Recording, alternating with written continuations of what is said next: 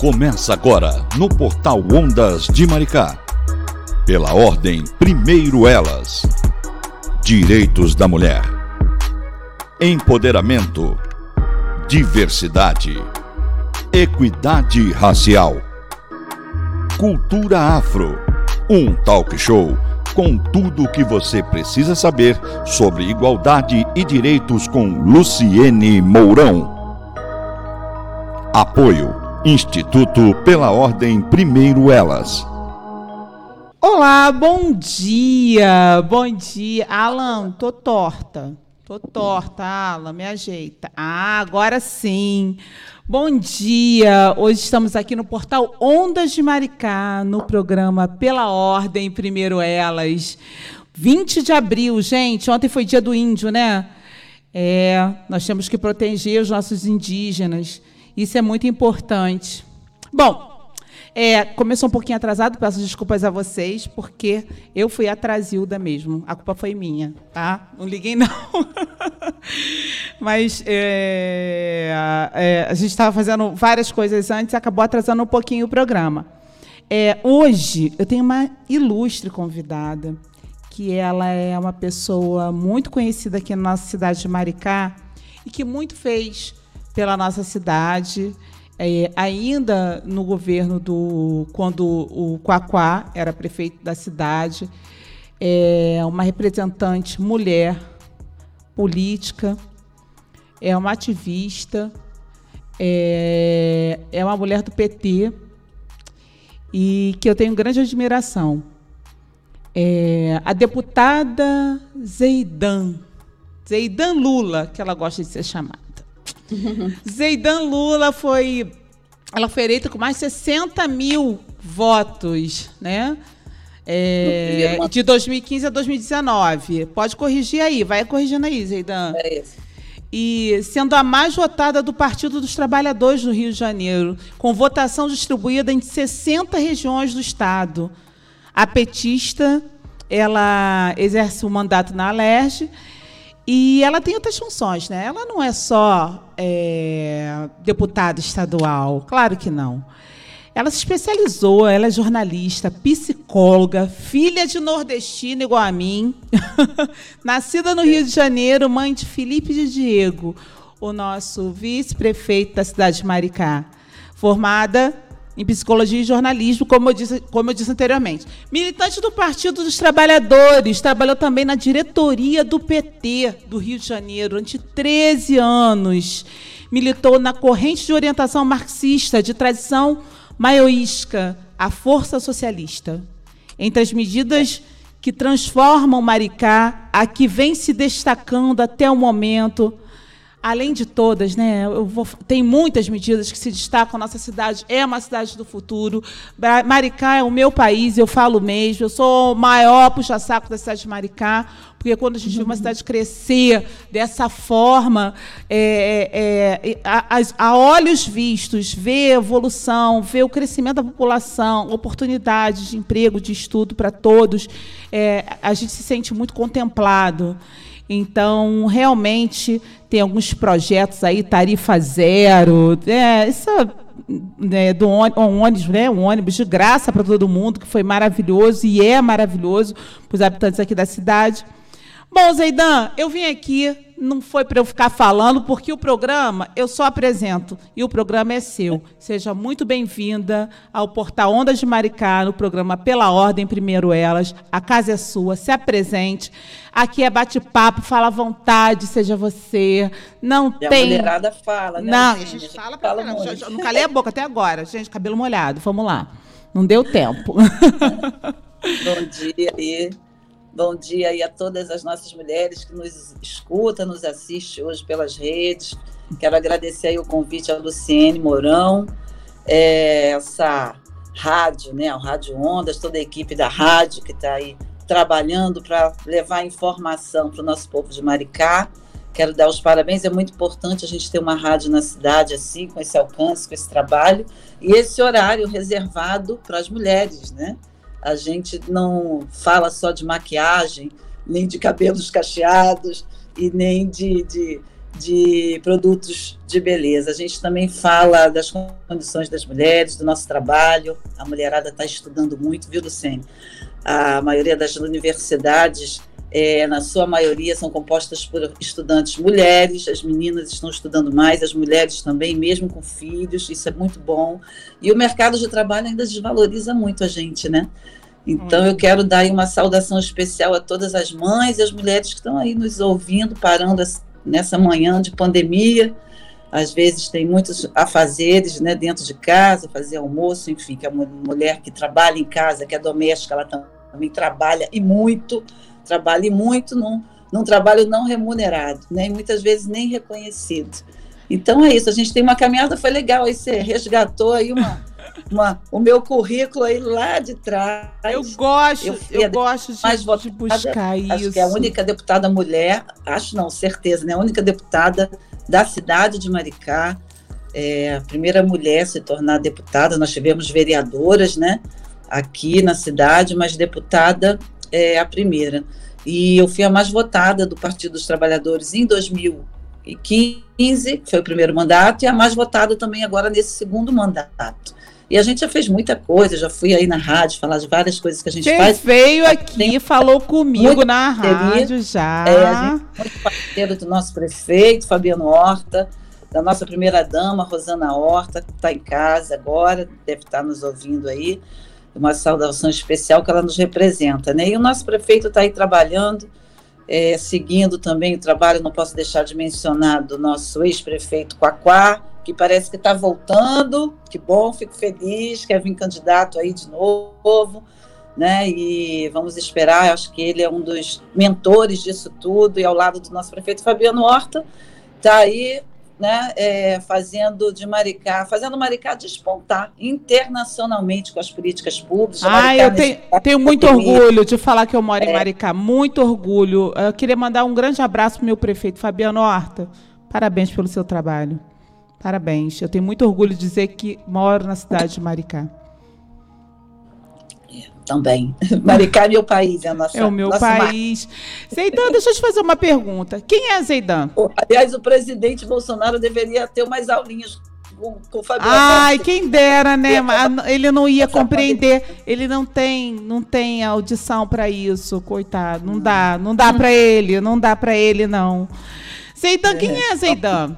Quem é Zeidan mulher? Quem é Zeidan? Como é que veio isso? Essa tua militância, esse ativismo petista? O que aconteceu? Quem é você? Fala pra gente. É, Porque a gente conhece a Zeidan lá, a deputada estadual, a Zeidan a, a, de, aqui da cidade de Maricá. Quem é a Zeidan? Que mulher é essa? Que mulherão é esse? Fala pra gente. A maioria, a maioria de todas nós, né? A gente começa já recebendo aquela educação é, de gênero que é diferenciado. Eu tive um irmão, tenho uma irmã e um irmão, então a gente sempre é educada diferente, tem que limpar a casa antes de fazer qualquer outra coisa, quer sair, tem que fazer as coisas domésticas, enquanto o irmão está lá soltando pipa e jogando futebol na rua, né?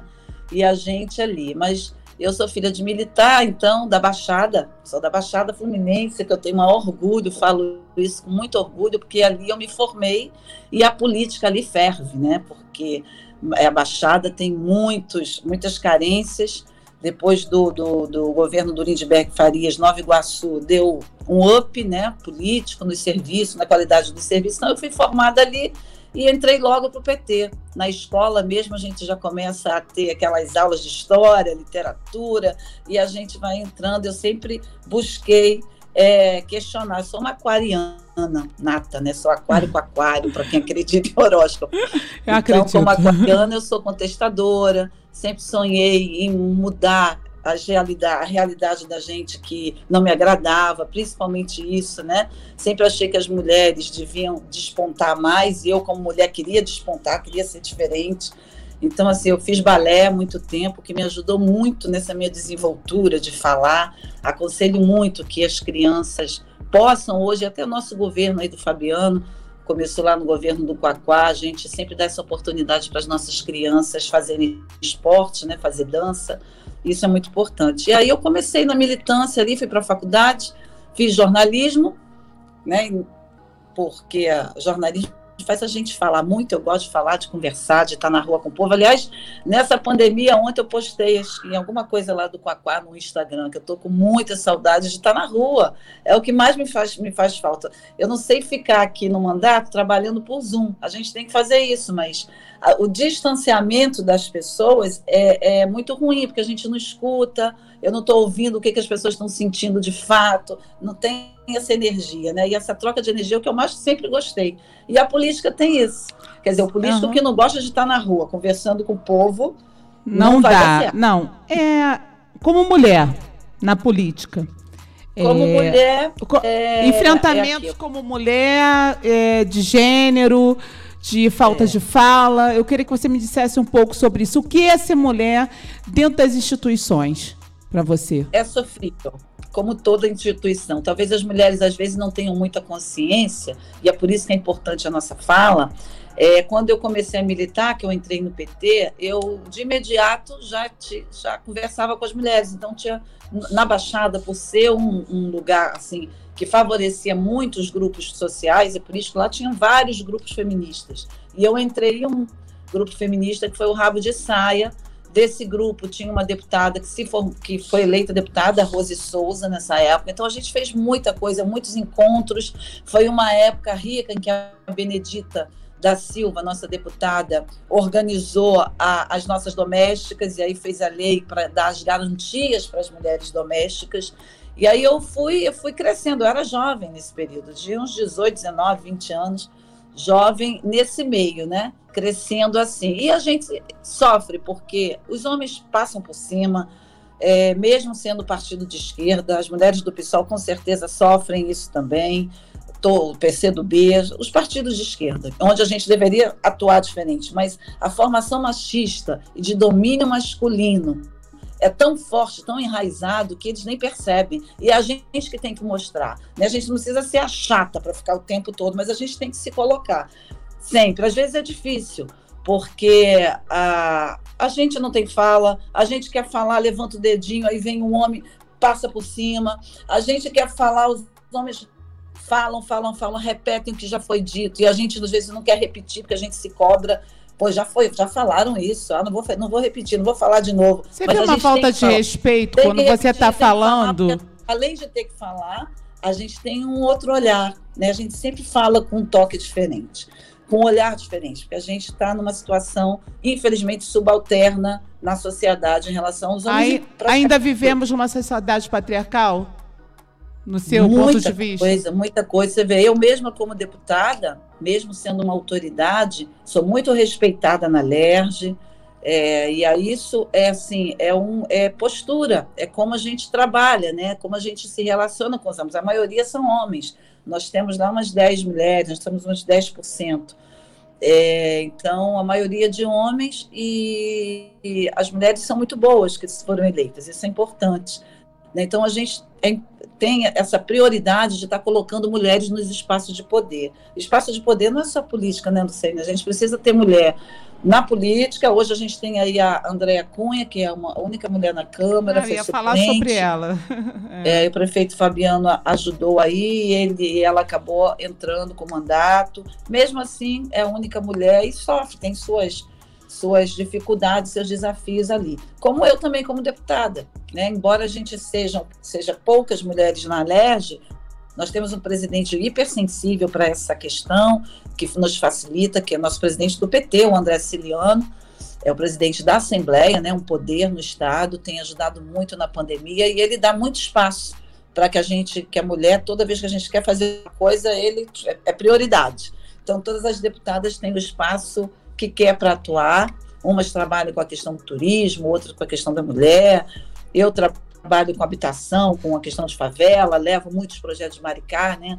É, com a questão da mulher também, fui relatora da CPI do feminicídio. E isso vai dando uma dinâmica na vida da gente. Né? E sempre tive filho, sempre. Aí, embora eu trabalhe isso tudo, não pense que eu não lavo roupa, porque tem que lavar roupa, embora eu tenha a minha né, é, é, é amiga, que é a minha amiga colaboradora, é minha empregada doméstica, que é uma profissional, cozinha também, mas essa, nessa pandemia eu tenho deixado ela em casa. Eu não tenho feito ela ir lá para casa, que está sendo muito bom, né? Porque a gente vê uma classe média aí que mesmo é, com a pandemia, preserva a sua família, mas faz a empregada doméstica sair lá da Zona Oeste, sair lá da Baixada, para ir trabalhar na sua casa, porque ela não consegue botar um café. Então, assim, eu estou deixando ela em casa. Às vezes ela faz a comidinha na casa dela, manda para mim. Ainda tenho isso, que é o carinho, né? Fala, fica aí, não precisa vir, eu me viro, né? Me viro. Então, a é, gente faz isso tudo. É, com relação a, a, a na a época, eu não posso deixar de falar nesse assunto, que o nosso presidente Lula foi preso. É, você sofreu algum tipo de retaliação por ser do PT, por ser uma deputada estadual do PT? Eu quero saber qual foi o seu sentimento naquele momento e como, como você. Qual o seu sentimento naquele momento? Entrando uma ligação aqui, só. Tá. Não sei como é que eu desligo a ligação. Só dá um. Fala, Luciano. É, eu falo do. Eu estou falando que quando nosso presidente, o, o, o, presidente Lula foi preso e por tudo aquilo que aconteceu com ele, naquele momento a gente sabe que o país todo se voltou contra ele, muita gente ficava repetindo aquelas coisas. Eu quero saber você como petista, como você se colocou naquele momento? Como, como, como é, é, os seus os parlamentares, a sociedade é, olhava, tinha esse olhar para você? Se você sofreu uma retaliação por conta disso, porque acaba indo para todos, né? Isso é vai respingar uhum. em todos. Então, eu queria saber qual foi claro. seu sentimento naquele momento.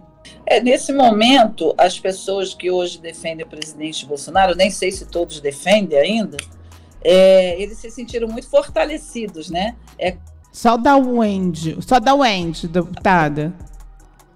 Foi. Foi, Pronto. da Wendy. Quando ligar da Wendy, aí vai, vai subir um pouquinho a voz e volta. É assim mesmo. Minha mãe é. toda vez me, liga, e, me liga no dia do programa. ela é. esquece, a todo programa ela me liga. Liga atrapalha. E aí, o, o na época, é, eles se sentiram muito fortalecidos na, pela rua, né? A gente é, baqueado, triste, muito triste, a militância toda muito triste. A gente se esforçou muito para manter aquela solidariedade ao presidente Lula. Não foi, ele não ficou sem em um dia naquela prisão sem receber um bom dia da militância, sem receber uma boa noite. E isso é muito emocionante, né? Assim, me emociona, estou até emocionada agora falando, porque eu me lembro de militantes que nem estão mais aqui, uns já se foram, a pandemia acaba levando algumas pessoas, nossas, e ele ficou lá todos os dias, gente do, do Brasil inteiro fazendo aquela vigília, né? Ali na frente da Polícia Federal para dar bom dia, presidente Lula, boa noite, presidente. Ele fala isso. Então, esse foi um fortalecimento. E eu, assim, é óbvio que a gente na rua, a gente sente, mas eu tenho um jeito também de falar com as pessoas, de conversar, em que eu não dou espaço para isso. Então, na Alerj, todos os que são Bolsonaro me respeitam. Eu não sei o que, que eu tenho, como é que eu faço, não sei identificar bem o que, que é, mas eles têm muito respeito por mim, todos eles. Ah, inclusive o deputado Poubel, né? A gente diverge em muita coisa, ele, a gente tem muita divergência em praticamente tudo que a gente defende. O deputado Pobel é daí, mas ele tem um respeito muito grande por mim. Ele nunca fez nenhum ataque a mim. Ele faz ao governo de Maricá, na política, enfim. Mas a mim, pessoalmente, eu nunca tive. Não sei se isso é bom, se é ruim, mas eu acho que, assim, como eu não dou esse espaço e também não fico batendo boca, viu, Luciene? Eu acho que é uma perda de tempo. ah, eu aprendi, essas... eu aprendi. É, Demora, demora. É, é, como deputado Pobel, eu nunca fiz nenhum tipo de debate com ele na LERJ, porque não vale a pena, para mim é perder tempo. Ele tem a convicção dele, ele não vai me convencer e nem eu vou convencê-lo. Então, cada um defende suas bandeiras. Eu defendo a bandeira é, é, é, do atendimento aos mais necessitados, de uma política inclusiva, do que o presidente Lula fez, do que o, prefeito Fabiano Horta é, tem feito na cidade, que é dar oportunidade né, aos mais é, desfavorecidos, porque a nossa sociedade é elitizada, então a gente tem que entender isso. A política é feita para que a classe média, que foi a classe média, quem, quem abraçou a campanha do, do presidente Bolsonaro, é, imaginando que o Brasil fosse virar aqui o quintal dos Estados Unidos, que é isso que ele quer fazer, né? tornar do Brasil uma, uma fazenda dos, dos grandes cartéis do empresariado norte-americano.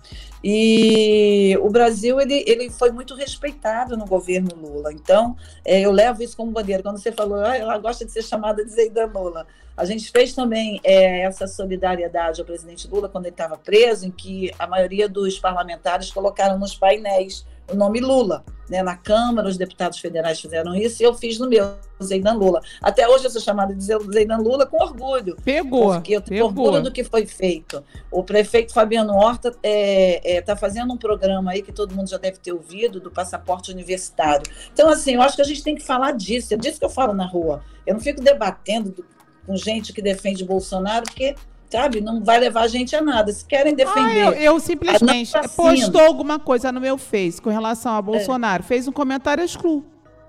Eu é, só é. excluo. Eu simplesmente excluo, porque cada um tem sua convicção política, cada um tem o seu entendimento, e as pessoas têm que ser racionais também, né?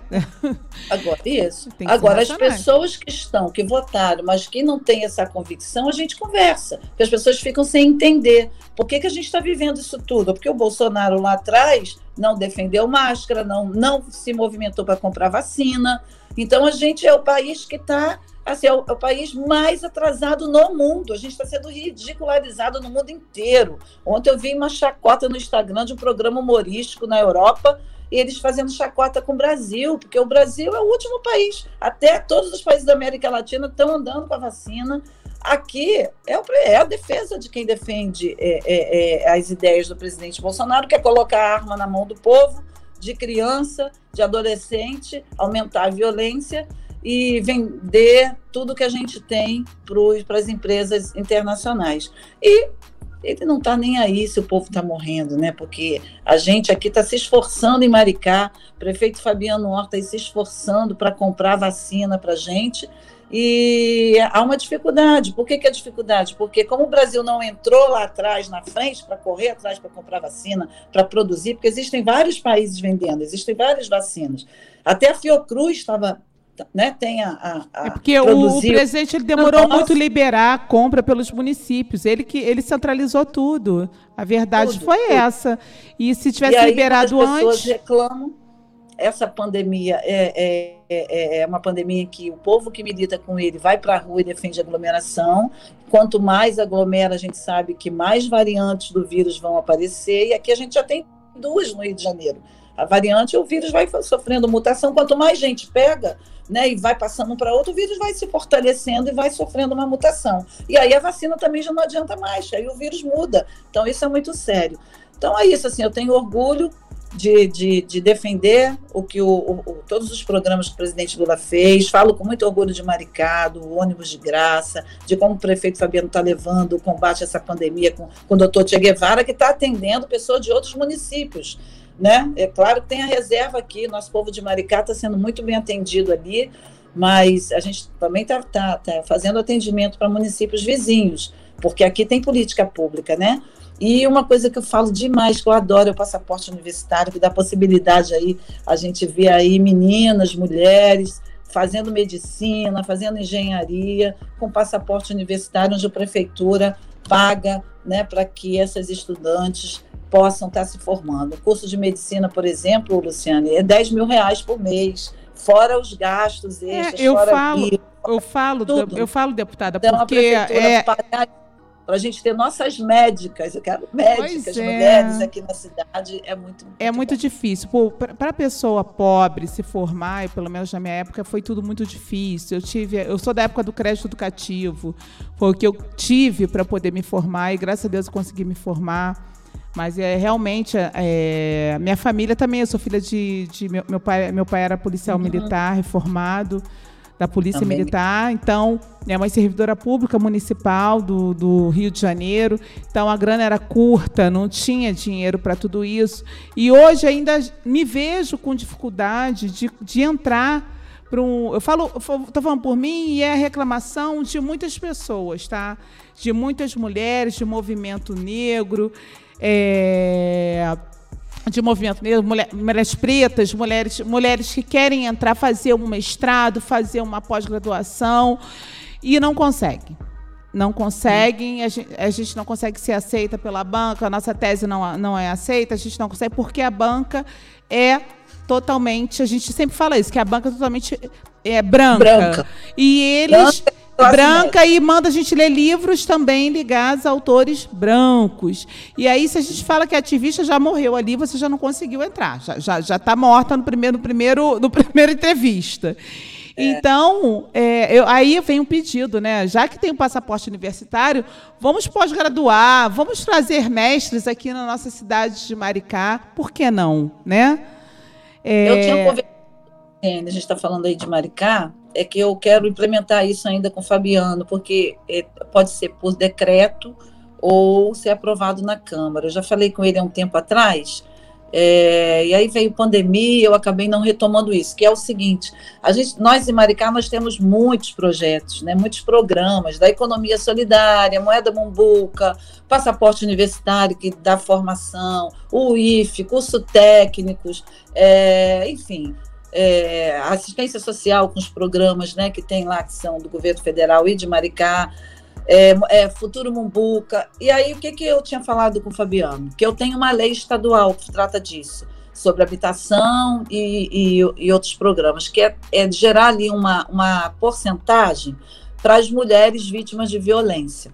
Então, aquela mulher que está sofrendo violência em casa, não consegue sair porque muitas vezes não, não trabalha fora, tem três, quatro filhos para cuidar, tem que dar comida para o filho, atura, né, sofre essa violência diária, é, seja ela física, seja ela psicológica, porque a psicológica mata, a pessoa fica sofrendo aquela humilhação ali não, todo dia. É, ela é, é, é, eu acho que é que Pensa deixa a pessoa mais doente. A psicológica deixa a pessoa mais doente. Porque Doente, a física a pessoa levar já apanhou, acabou, se ela toma um posicionamento.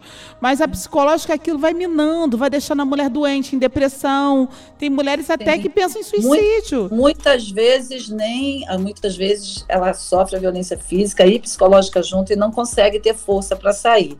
E aí o que que acontece? Se a gente consegue botar essas mulheres nesses programas, claro que com tudo oficializado, né? A mulher já fez a a, a, a denúncia, já está com processo na delegacia, de repente quer ir para uma casa-abrigo, quer sair dessa si- situação de, uma, de, de fato, o, a prefeitura ela pode gerar essas vagas para essas mulheres, por decreto, com tudo organizado, tudo legalizado. Então, isso é uma coisa que eu quero ajudar aí a prefeitura a fazer, já que Maricá desponta em projetos sociais, né? E é uma forma de estar ajudando as mulheres. Hoje, Maricá, eu até queria te passar isso, eu estava lendo aqui, Aham. o que, que a gente tem em Maricá? A gente tem uma sala lilás, que é do fórum, tem o ML de Niterói, né? É. Que a gente não tem em, em Maricá, mas a gente usa lá. Tem uma viatura, geralmente é uma viatura mesmo por cidade, da mas, Maria da nessa- Penha. mas, mas a viatura, É até que eu saiba, Uma só. a viatura ela ia até Saquarema, ela não ficava só aqui não, roda tudo.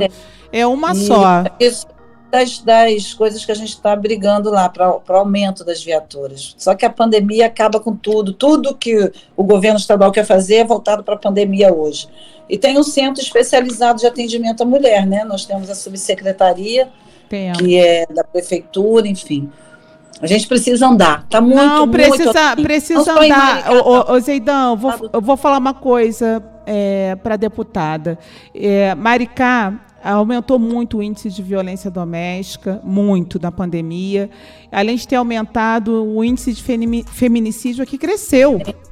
Entendeu? A última morte foi, acho que foi Juliana, que morreu a pauladas pelo seu companheiro. sabemos. E, e nós, e nós que somos ativistas de movimentos sociais feministas, isso nos incomoda muito. Porque essas mulheres, elas precisam, a gente precisa criar formas. Eu sei que aqui são criadas políticas públicas, mas nós precisamos que elas sejam eficazes. Políticas públicas, porque não adianta ter legislação que ela não consegue ser cumprida, que ela não, não tem uma base. Ah, tá, tem a Lei Maria da Penha, mas ah, Aí esse agressor fica solto por aí, ele- a- essa mulher não tem um, um lugar, um local para ir. Eu sei que está sendo é, construído aqui o abrigamento, né, uma casa para abrigamento dessas, dessas mulheres, dessas É. crianças. Mas é, eu não sei se aqui faltaria. Eu, eu não posso dizer. Se eu pudesse dizer, falta, eu acho que aqui deveria, deveria ter um batalhão da Polícia Militar. Sabe? A cidade cresceu demais. Devia ter um batalhão da Polícia Militar aqui. Uma DEAN. Eu sei que eu falo essas coisas, mas eu tenho conhecimento. Eu sei uhum. que não é uma coisa tão simples. Criar uma DEAN em Maricá não depende de Maricá, depende do Estado. Eu sei Essa de to... luta, a luta minha do mandato desde quando eu assumi, desde 2015, para você ver como não é fácil. Eu sei eu que. Eu queria conversar com o governador Pezão, já estava fechado para vir uma companhia independente para cá, porque eles não querem trazer o batalhão.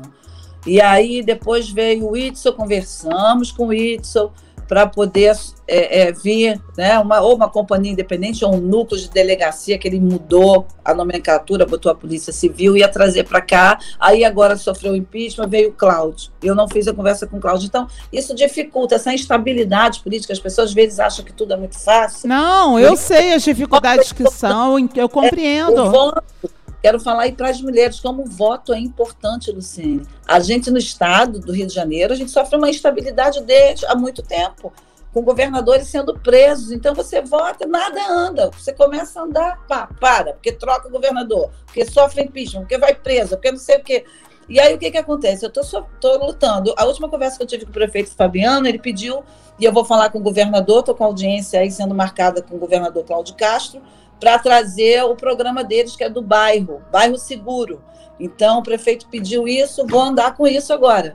Vamos trazer o bairro seguro. Viatura a gente perde, não tem. Então, gente, é luta. É luta, é sempre uma luta. É porque muitas vezes as pessoas não compreendem que não depende da cidade de Maricá. Isso é do governo do Estado. E o governo do Estado está falido, né? a verdade é essa, falido. Depois de tantas coisas que ocorreram, se, se o nosso governador está... É, né? Ele foi retirado, vamos, falar, foi retirado ficar mais bonitinho, né? É. Ele foi retirado, se o nosso governador foi retirado, então. Se o nosso prefeito Fabiano Horta virasse governador, seria maravilha. é um sonho. Pois é.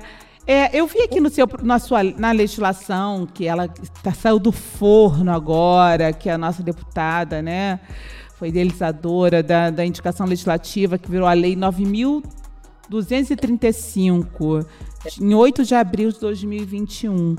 E é uma lei que estabelece diretrizes para o atendimento de mulheres em situação de risco e violência no estado do Rio de Janeiro e dá uhum. outras providências. Aqui, aí eu comecei a ler, né, estudar essa legislação. Eu vi no inciso terceiro é, capacitação permanente dos agentes públicos das áreas de políticas para as mulheres, assistência social, saúde, educação, trabalho, segurança segurança, vamos ver mais o que, segurança pública e justiça quanto às questões de sexo, raça, etnia, com finalidade de prestar atendimento digno e respeitoso às mulheres em situação de violência. É, achei interessante, muito interessante esse inciso, tendo em vista que existe uma incapacidade técnica dos, dos agentes públicos para este tipo de atendimento para as mulheres. E aí, não, aí todo mundo só bota a culpa lá na delegacia. Não só na delegacia, como nos hospitais, em outros órgãos públicos, quando essas mulheres são vítimas de violência, elas geralmente não. É, é, aí é o que eu digo, é falta de capacitação. E eu achei interessante esse inciso da, da, da lei muito, muito bem feito, muito bem feito, e que eu acho que isso tem que ser obrigatório o curso de capacitação. Obrigatório. E não só, e eu vou além, o, o, o, o deputada, não só. Eu, eu entendo que o tratamento com as mulheres devia ter até nas instituições privadas, eles deviam ter, é, as, as, grandes empresas e até as, as, de pequeno porte, deviam trazer cursos para todas as pessoas que estão ali com relação a isso, que só assim para aprenderem a tratar as mulheres. É difícil, né? Parece um beabá, né? Como se tratar uma mulher? Como se tratar uma mulher em estado de violência? Como se tratar uma mulher? E eu queria que a senhora faça um pouco desse inciso conosco aqui, por favor. É. O que, que acontece hoje? Eu fui a relatora do, da CPI do feminicídio. Então, nessa relatoria, eh, nós temos vários pontos que nos dão norte para é, amenizar e tentar resolver essa questão do atendimento às mulheres, né? é, vítimas de violência. É, quando a gente elaborou essa lei, eu tenho também uma assessora que é maravilhosa, que é a Adriana Mota, para mim ela deveria ser nossa secretária de mulheres no Estado. Sempre falo isso, ela é, ela é muito competente. Ela, é mu ela, ela, ela conseguiu pegar todo, tudo que a gente é, é, ouviu e elaborou na CPI e pegou os pontos principais para que a gente pudesse estar tá dando, fomentando essa lei com as diretrizes essenciais para esse atendimento. E aí, esse é um dos pontos, né? Nós temos o que a gente chama de violência institucional. Então, nós temos muito médico. Quem ainda não foi, né, não sofreu isso num atendimento? Né, essa, essa não é só discriminação, chega a ser, um, às vezes, muitos atos violentos. A gente tem a violência racial, quando a mulher é negra, né, mulher negra, preta, que vai ser atendida né, por uma médica branca, ou um médico branco, ou uma assistente que não tem essa formação, ou vai na delegacia prestar uma queixa e é maltratada. Isso é violência. Né? Não, não é física, mas é aquela violência social, violência psicológica que nos faz nos sentir menor. E por ser mulher também. Então, é, é essa qualificação no serviço público dos profissionais que fazem o atendimento direto né, a essa mulher, ela precisa ser efetuada. Não existe isso ainda. Existe núcleos na, na polícia militar, nós ouvimos muito isso na CPI. A Polícia Civil também tem, existe, até porque tem as DEANs, existe uma preocupação de alguns núcleos, de alguns profissionais, com essa é, fomentação de, de preparar, né, é, é, em algumas áreas, esse profissional para atender a mulher mas isso não é institucional. O governo do Estado não tem política ainda é séria, firmada, para fazer essa formação. Então, a gente espera que essa nossa lei, que já foi aprovada, seja sancionada pelo governador para que a gente possa cobrar a efetivação dela. Se a gente começa a ter, pelo Estado, é, é, é, esses cursos preparatórios, né, porque são cursos de preparação é, de conscientização de gênero, né, onde o, o, profissionais homens e profissionais mulheres, que muitas vezes não têm esse entendimento, possam estar tá, tendo a sensibilidade para perceber aquela mulher que chega. Né? E aí eu vou te dizer, quando você fala do caso da Juliana que foi espancada, será que os vizinhos não viam? Será que os amigos não viam essa abordagem violenta desse cara com ela? Não é possível que não há, que não há é, é uma forma de que pessoas ao redor dela não percebessem isso. E as pessoas não sabem o que fazer ou não fazem nada mesmo. Ninguém quer se meter, ninguém quer se meter na confusão, mas não tem jeito. A, é, a lei permite que a gente denuncie o agressor. Qualquer um pode denunciar o agressor, qualquer pode pessoa. E, e, mas eu não entendo, porque não há denúncia. Sabe o que ocorre, deputada? Pessoas Muitas muitas mulheres chegam na, de, na delegacia. Primeiro, que eu, eu falo isso, vou, vou, dar exemplo da nossa delegacia aqui, porque eu tenho, é, eu, eu posso falar sobre esse assunto. E elas lá no início, é, às vezes existe alguns alguns inspetores que não conseguem atender essa mulher é, com aquele preparo. E aí, uhum. quando há alguma coisa nesse sentido, estou falando mal de vocês, não, hein, gente? Não começa, não. Eu falo porque eu gosto de todos deles, mas existem, existem uns que não estão preparados para isso. E até mulheres mesmo, não só os homens. Então a gente, eu fico sempre, quando eu posso e vem alguma mulher que está passando uma violência doméstica, quer fazer um registro de ocorrência e não consegue, eu procuro ajudar, sempre vou lá e apoio, acompanho essa mulher, ou então tento fazer alguma coisa para ajudar é, é muito difícil, porque muitas delas são voltam para os seus ex-companheiros. E aí também tem o outro lado do, do, do, do servidor público que está ali para atender aquela mulher. De novo, você está aqui novamente, volta para casa, você vai voltar para o teu ex, entende? Então o problema é muito maior. É muito maior claro. do, que, do, que, só o, o, o, registro de ocorrência. É uma conscientização dessa mulher que ela está, ela está prestes a sofrer o feminicídio. Porque a uhum. violência doméstica, eu sempre falo isso e gosto de, de deixar bem elucidado, que ela, come, ela começa com, é, com aquele homem que fala o palavrão para a mulher. Sabe? Uhum. Que xinga a mulher. E, e ali, para ter violência, eu falo violência mesmo física. A violência física começa no palavrão, no xingamento, no, ali. É tudo junto, né? É, porque quando, ele, quando você deixa, deixa ele te xingar e é. você já, já permitiu, e daqui a pouco para ele te dar um empurrão é mais fácil, daqui a pouco aquele homem está surtado. Ele vira um perseguidor seu e você está realmente ali na linha de frente para ser mais uma estatística nesse meio. E então isso muito me entristece. A gente está com um levante feminista contra o feminicídio aqui a nível Brasil que ainda vai ter o lançamento, a gente nem pode ficar falando ainda da campanha, mas que eu, eu entendo que vai ser de extrema relevância, vão ser dois anos falando sobre isso. E eu queria pedir o apoio da senhora aqui na cidade de Maricá, para apoiar nós, mulheres aqui na cidade claro. de Maricá.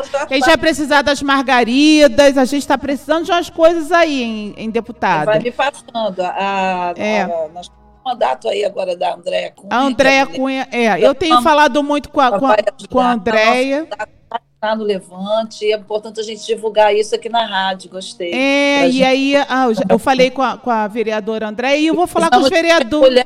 Da Câmara, Luciene, cadê a mulherada? Precisamos. Não, pois é, e eu também eu acredito. Eu... Companheiros homens, a gente precisa ter mulheres em destaque. Sim, e né? eu falo, e uma coisa que eu acho muito importante é também chamar os homens que são que são os homens feministas, vamos lá, né? Para tá também vir conosco nessa, nessa, nessa batalha. Por quê? Se eles podem ajudar a gente a propagar essa campanha, é maravilhoso, no meu ponto de vista. Porque nós temos vários vereadores aqui na nossa cidade e com certeza eles ficariam muito felizes em, em colaborar. É, podemos citar vários, o Frank Costa, que é uma pessoa muito querida minha, e eu sei que. Se pedir, eles ajudam. Para ajudar e, e para fazer essa conscientização deste homem, porque nós temos que ir nos homens também, porque eles não podem nos matar, nem pense em me matar. E, e quem nunca? E quem nunca sofreu qualquer tipo de violência doméstica, qualquer tipo. Eu não conheço nenhuma mulher que não tenha sofrido uma mínima violência doméstica. Nem que seja moral, patrimonial, não importa. Algum tipo de violência doméstica, essa mulher já sofreu. Então, uhum. é, é muito importante a gente falar sobre esse assunto e eu queria saber sua opinião com relação a isso, sobre esse engajamento, sobre os vereadores aqui da cidade, eles estarem, poderem estar engajados nisso. A nossa prefeitura também está engajada nessa, nessa campanha, que eu acho de extrema relevância. É, vamos, vamos por partes, vamos lá. Primeiro, assim, Luciane, é, a gente, eu sempre, no movimento feminista, eu tive um posicionamento de sensibilizar os homens para a nossa causa. É, há uma divergência no movimento de mulheres em relação a isso. É, porque a divergência é porque tem umas mulheres que não aceitam conversar com os homens de jeito nenhum, porque eles são já, né, já é o, o gênero é, dominador. Eu acho que não. A nossa fala é para as mulheres. O nosso movimento é com mulheres para as mulheres, não tem homem no nosso movimento. O homem não, não vai estar tá discutindo as nossas questões, nem vai estar tá militando com a gente. O movimento é nosso. Não tem mulher aqui. Aqui é o nosso único espaço onde a gente se reúne, né, vai levar o levante feminista, vai levar bandeiras que vão aparecer né, de emergência para a gente apresentar o prefeito, apresentar essa Câmara de Vereadores, que é, é, muito boa. Nós temos vereadores muito bons aí na Câmara, acho que a maioria ali, todos eles são sensíveis à nossa causa. Então, assim, a gente fala para as mulheres.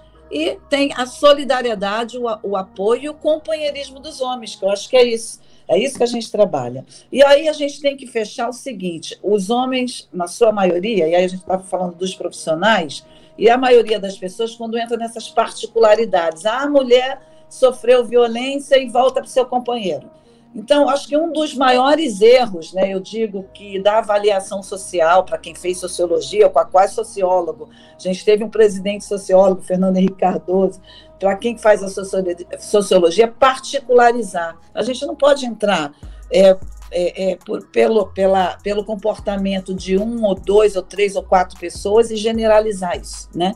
Então, assim, as mulheres, quando elas voltam para seus companheiros, existe uma questão social que faz com que ela retorne ela não consegue sair, ela não tem emprego, ela não ganha, ela tem filho, ela não consegue sustentar aquele filho, né? Tem às vezes dois, três filhos. Então, assim, qual o suporte que o Estado, e aí o Estado eu falo, né, o poder público, seja em Maricá, seja em qualquer outro município no Estado federal, dá para essa mulher? Não existe.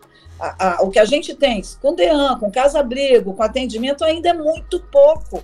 Essa mulher ela fica vulnerável. Muitas vezes ela vai para casa de um parente, né? Quer sair e o cara vai atrás dela. E, e sabe onde é, né? Sabe onde ele mora, né? O fim é o crime de feminicídio. Então a gente tem aí uma estatística da, da, da do ano passado, 2020, na pandemia, eu até tenho aqui, ó, de 200 e, e, e poucos dias, 293 dias, 250 e poucas mulheres foram sofreram violência e ou foram assassinadas aí nessa, nessa estatística. Então é quase uma por dia sendo morta, né? A gente tem um número muito grande de mulheres negras, que é muito maior, e ainda tem das armas de fogo. A gente sabe que as armas de fogo são assim, é, é, o principal, está em primeiro lugar. Depois vem a arma branca, que é a faca, e depois o resto, que aí é, é morrer queimada, paulada, enfim. Então, isso tudo acontece, é, é, doloroso, é triste, é trágico, dói na gente. Quando a Juliana morre a paulada, dói em cada uma de nós. Porque poderia ser uma filha nossa, é isso que as pessoas Não, têm que entender. Eu, poderia eu ser muito, a gente eu sofrer isso. Eu fiquei impactada com a morte da Juliana. Porque, é, então, foi, foi, mulher... uma, foi, uma, foi uma morte cruel sabe? Cruel. Foi, foi, foi, o homem que acha dono da mulher. Não, é, e, e eu recebi é assim, mensagens no meu zap falando, poxa, ela era uma pessoa maravilhosa, Lu. Acho que a família não está muito perto dela. Que mulher incrível. Ninguém é, sabia. Deve ter tido, a gente não sabe. Assim, mesmo que tenha uma amiga com um amigo que tente tirar, não consegue, porque como é que faz com aquele agressor? Ela se separa e aí faz o que com o cara? A gente precisa ter mecanismo de controle disso. E outra, a gente, na CPI do, do feminicídio, a gente discutiu muito a integração dos serviços. Eu sempre defendi isso, né? Que a, a, saúde ela tem que estar completamente integrada à segurança pública. Então, por exemplo, o médico atendeu uma criança, percebeu que aquela criança está sendo violentada, atendeu uma mulher, está com marcas de espancamento, de tortura, de violência, e a mulher não vai, é o médico, ele pode ir lá, alguém dali da área de saúde, pode ser o médico, pode ser enfermeira, técnica de enfermagem, registrou aquilo, tem que denunciar e aí. É como se fosse um, um, banco de dados. algum... É, do Estado tem que dar subsídio para essa mulher, tem que dar suporte para que ela possa se fortalecer, o suporte psicológico, o jurídico, Com né? Certeza. O jurídico, porque o homem às vezes pega e tira tudo dela, deixa ela está casada há 15 anos, 20 anos. Aí... Ô, Zeidan, posso dizer uma coisa para você? Eu, eu faço muito divórcio no meu escritório. E aí eu pergunto para as mulheres, eu falei assim: você sabe o número da conta bancária do seu marido? Elas dizem que não. Não sabe nem quanto ele ganha. Sabe? Aí eu fico pensando, que tipo de relacionamento é esse que eles, que eles tinham? Eu falei, como é que você vai pedir a pensão se você não sabe nem quanto ele ganha? Sabe nada. Ainda diz que não porque trabalha em casa para ele, sem receber nada, vira escravo. Pois é, não sabe é. nada, nada, nada da vida do cara. Às vezes ele deixa tudo na casa dos pais para ela não ter acesso mesmo. Compra coisas em nome dos pais para ela não ter direito caso de divórcio. Eles pensam é. nisso. Eu falo isso com toda a propriedade, porque eu posso falar, eu tenho 21 anos de profissão. É, é inacreditável. Aí, aí eu falo pra mulherada, gente, tem que saber de tudo, guarda tudo. Eu falo, eu, eu aconselho. Zeida, uhum. nosso programa está chegando ao fim, eu estou muito triste, está chegando ao fim. Eu queria que você fizesse suas considerações finais. Eu queria tá. muito te agradecer por essa. Olha, tinha tanta coisa para falar, eu escrevi tanto. No final não falei nada que eu queria falar, porque não dá. É, é pouco tempo. Eu queria Vamos tocar então aí o nosso levante feminista. É, os, os vereadores é, ajudam, acho que a maioria ali tem uma sensibilidade muito boa para isso. Vou bater na gente... porta deles, hein? Frank Costa, hein? Libera aí, porque a gente precisa de ajuda, de todos, de todos. Bem, então, o nosso vice-prefeito, Diego Zeidan, aliás, Vou pedir. É jovem, Vou pedir, a sociedade civil pode ajudar, tá, gente? É, é. Quem quiser ajudar, colaborar com a campanha. A gente não está pegando dinheiro para a gente, não. É só para fazer cartazes, lambe-lambe, essas coisas, as flores. Não é nada demais. É só para a gente poder realmente se mobilizar, porque ninguém e tem dinheiro. E as mulheres estarem participando, né? E todas participando. Camisas, é isso. Quem quiser ajudar já sabe, procura a gente aí. Qualquer pessoa pode ajudar. Qualquer pessoa mesmo. Eu vou fazer minhas considerações finais. A gente já falou muito aqui de política, tocou em vários pontos, como mãe, né? Agora eu vou falar ah. aqui do ah. Diego. Eu tenho dois filhos, o Felipe e o Diego, Então, tem mulheres que não, não foram mães, mas sempre a gente tem aquele instinto maternal, sempre a gente ou adota alguém que a gente tem muito carinho. Eu tenho vários aí adotados, né, que eu cuido, que eu acompanho, que eu pergunto como está a filha, filho, enfim, da juventude. Eu gosto muito da juventude. E o Diego, o Felipe está trabalhando com meio ambiente, é geógrafo. O Diego é, estuda história.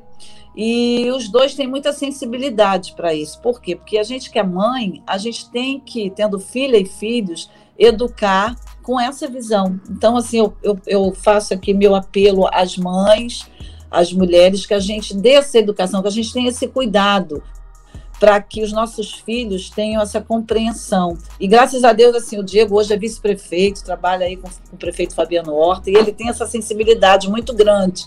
Então, mesmo ali na economia solidária, onde ele ganhou hoje uma experiência, porque eu vou te dizer, Luciane, no Brasil, o Diego hoje não há nenhum secretário com a experiência que o Diego adquiriu, porque ele executou um programa que não existe em lugar nenhum né, no, no país, que é essa questão da economia solidária. E ele sempre teve esse olhar para as mulheres, porque quem é que cuida da casa, gente? Quem é que é o responsável, de fato, pela estrutura familiar, pelos filhos que tem que ir para a escola, posto de saúde? É a mulher que está ali. A maioria das mulheres, infelizmente, são as mulheres que estão em casa cuidando, não sei nem se é infelizmente, é felizmente, né? Que pode dar uma é educação. É verdade, é verdade. Não, mas. Porque os homens. Os homens. Não, a gente acumula muitas funções, é muito, é muito complicado é. para nós mulheres. Eu, eu sei porque eu sou mãe solo. Mãe solo, assim, me divorciei há sete anos e eu cuidei uhum. do meu filho sozinha. E eu sei que não é fácil. É, você tem que cuidar da alimentação, da casa, da limpeza, do, do, do da escola, de não sei o quê,